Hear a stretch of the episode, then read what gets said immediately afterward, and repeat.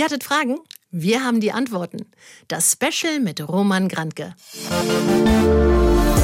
Der Gangster, der Junkie und die Hure. Ein Podcast von SWR3.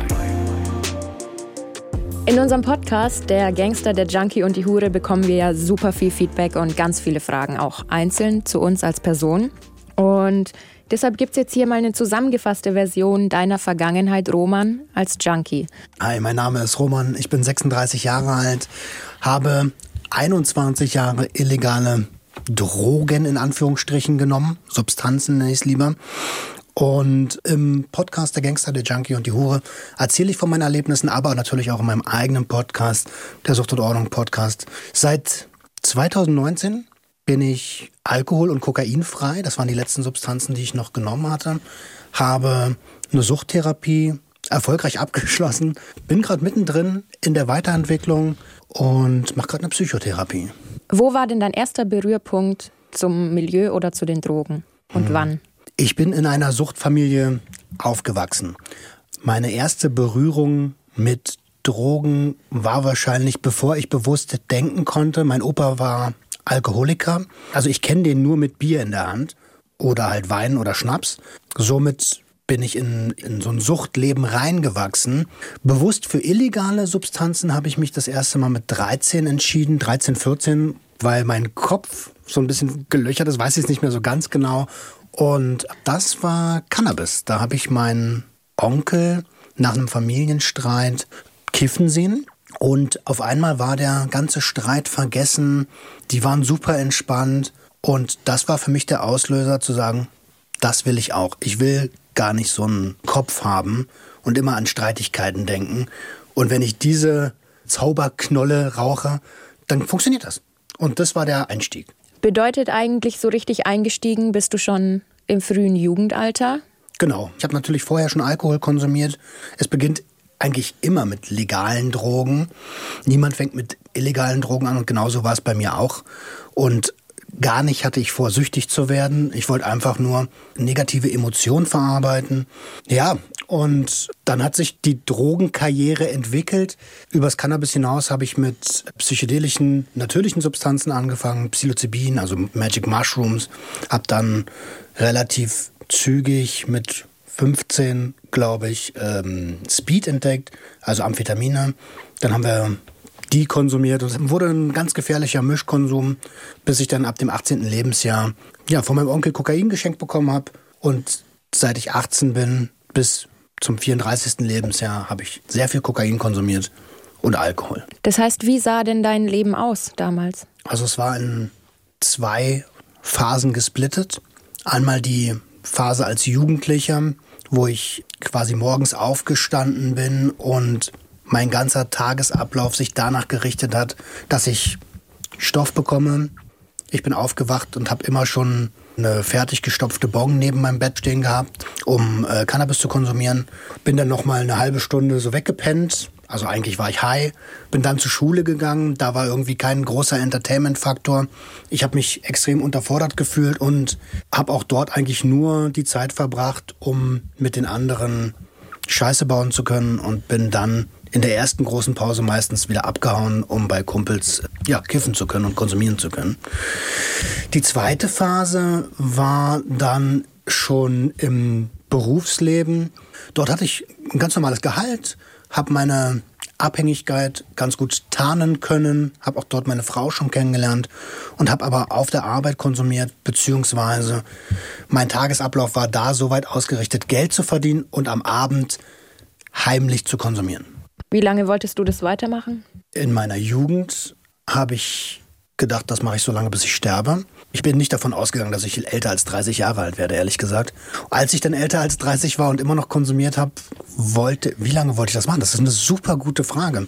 Ich habe mir ehrlich gesagt kein großes Ziel gesteckt. Das war mein Leben, mein Alltag. Aber als ich meine Frau kennengelernt habe und nach roundabout 16 Jahren Kokain hat man irgendwie auch mal alles gesehen und meine emotionale Waage wurde immer mehr ausgeglichen. Und so habe ich langsam auch keinen Bock mehr gehabt. Irgendwas in mir drin hat sich dann nach einem normalen Leben gesehnt.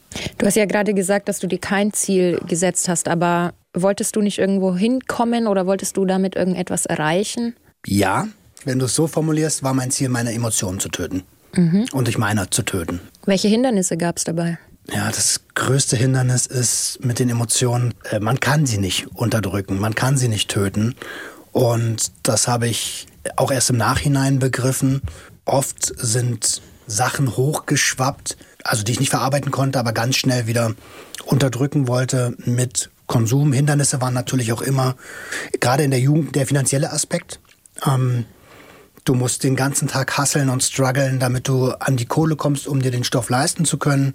Und in der zweiten Phase, die ich angesprochen hatte, war das größte Hindernis, dass meine Frau nichts von dem Konsum mitbekommt. Wir haben sieben Jahre zusammengelebt, ohne dass sie wusste, dass ich konsumiert habe. Und das war schon ein sehr, sehr großes Hindernis, dass sie das nicht checkt. Und mich persönlich hat es auch komplett belastet. Mein Leben war einfach sehr, sehr anstrengend. Auf der einen Seite immer äh, zusehen, dass man Stoff hat, auf der anderen Seite nicht erwischt zu werden von Arbeitgeber, von Familie. Ein weiteres Hindernis ist natürlich der Lifestyle, den ich geführt habe. Mein Set und Setting, meine Umgebung. Ne? Ich war ähm, nur mit Leuten umgeben, für die Konsum was komplett Normales ist ob das meine Freunde waren oder auch die Familie. Also man kennt das ja, zur Begrüßung gibt es einen Schnaps oder ein Bier. Und wenn du es nicht annimmst in Deutschland, dann bist du schon mal irgendwie komisch. Was ist denn heute mit dir los? Und bei uns war das halt auf der einen Seite Alkohol, aber im Freundeskreis auch die Linie Kokain. Und der Wunsch, ein normales Leben zu führen mit dem, mit dem Umfeld, ist total schwierig in Einklang zu bringen. Geht eigentlich gar nicht. Das war eins der größten Hindernisse. Da für mich selbst einzustehen und zu sagen, ich möchte das nicht mehr. Da gibt es auch diesen Spruch, du kannst nicht in dem Umfeld genesen, in dem du krank, krank geworden bist. Ja, ja. Ich will das noch ein bisschen mehr verdeutlichen. Jeder Mensch hat ein Ding, was er braucht. Ob das Süßigkeiten sind, ob das Kaffee ist. Für den einen sind es Zigaretten, die ja tatsächlich auch eine Droge sind und Kaffee ist ja auch eine Droge. Aber jeder hat so etwas. Und jetzt stelle man sich vor, man nimmt der Person dieses etwas weg. Du darfst jetzt deinen Kaffee am Morgen nicht mehr trinken. Oder du darfst jetzt deinen besten Freund nicht mehr sehen. Dann fehlt dir was und es reißt erstmal ein Riesenloch rein. Und zu lernen, das zu kompensieren, das, äh, ja, das ist super hart. Und deswegen hast du? Deswegen habe ich die Therapie begonnen, habe mit professioneller Unterstützung lernen müssen, was Risikosituationen sind, wo meine ähm, emotionalen Baustellen sind, an denen ich arbeiten möchte, ähm, was ich überkompensiere oder überkompensiert habe mit Substanzen und bin einfach die Reise zu mir selbst angetreten.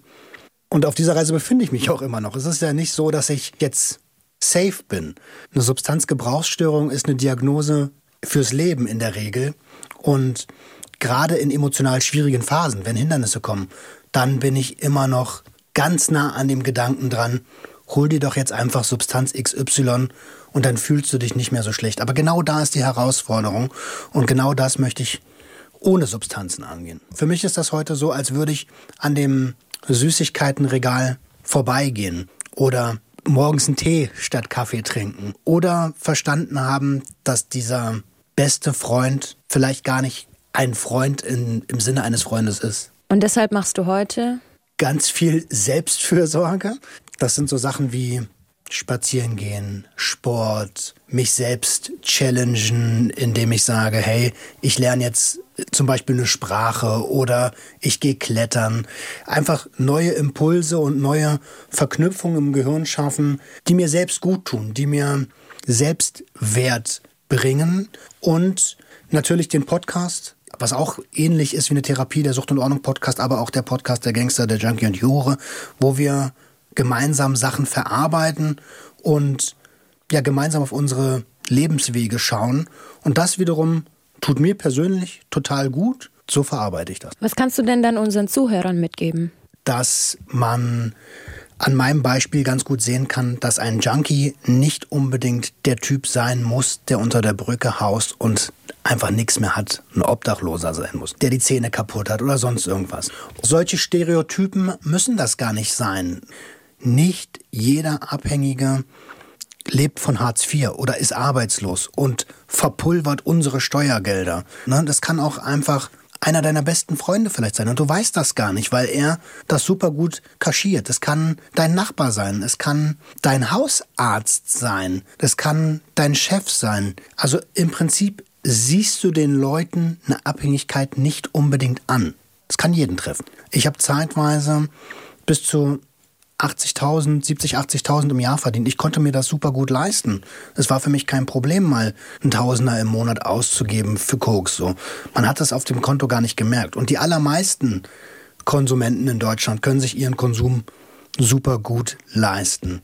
Wenn das Dealertum nur von den Armen leben müsste, dann wären die pleite. Wir haben ganz viele Menschen in unserer Gesellschaft, die von irgendetwas abhängig sind, ob das von Verhalten ist, von Substanzen ist oder von anderen Menschen. Und ich möchte einfach gegen Stigmata kämpfen und das ist mir super, super wichtig. Was ich den Leuten mitgeben kann, ist, achtet auf eure Emotionen. Und gerade wenn es schwierig wird, ist es meistens die falsche Wahl, mit Substanzen schlechte Emotionen zu kompensieren. Denn immer wenn man kompensiert, ist es ein sehr, sehr guter Grundstein für eine Abhängigkeitserkrankung. Und gerade da ist es wichtig, das ohne Ablenkung, ohne Substanzen, ohne Überkompensation zu verarbeiten. Kannst du ein Fazit ziehen? Es ist super schwierig, weil ich ja immer noch im Lernprozess drin mhm. bin. Und ich kann ein Zwischenresümee gerne geben. Mhm. Ich bin wahnsinnig froh, dass ich lerne, meine Emotionen zu verstehen, was ich einen riesigen Teil meines Lebens nicht gemacht habe. Und ich kann jedem nur empfehlen, das auch zu tun. Emotionen sind nahezu immer der Schlüssel zu einer psychischen Gesundheit. Das mag zeitweise echt schmerzhaft sein und glaub mir, ich weiß, wovon ich spreche. Ich bin selbst oft in einem Loch, aber ich glaube ganz fest daran, dass es danach bergauf geht. Und nur bei der Suchttherapie kann ich schon sagen, dass das so ist gerade was die Emotionen angeht und die Verarbeitungsprozesse angeht, gerade wenn es hart wird oder wenn es gerade im, im Leben hart ist, dann gibt es in Deutschland glücklicherweise Anlaufstellen, an die man sich wenden kann, die einem helfen. Und helfen kann in diesem Kontext auch bedeuten, einfach nur zuzuhören. Also es ist keine Schande, sich Hilfe zu suchen. Roman Granke, vielen Dank. Ähm, von dir konnte ich schon sehr viel mitnehmen, gerade wenn es um Emotionen geht. Mehr von dir oder von uns dreien auf swr3.de, in der ARD Audiothek und überall, wo es Podcasts zu hören gibt. Der Gangster, der Junkie und die Hure. Ein Podcast von SWR3. Du hast Fragen, Tipps oder Hinweise? Meld dich bei uns gj.swr3.de. Und wenn du es gern spannend magst, gefällt dir ja vielleicht auch unser neuester Podcast, Christian Wulff, der Fall des Bundespräsidenten. Den Politkrimi findest du auf swr3.de, in der ARD Audiothek und überall, wo es Podcasts gibt.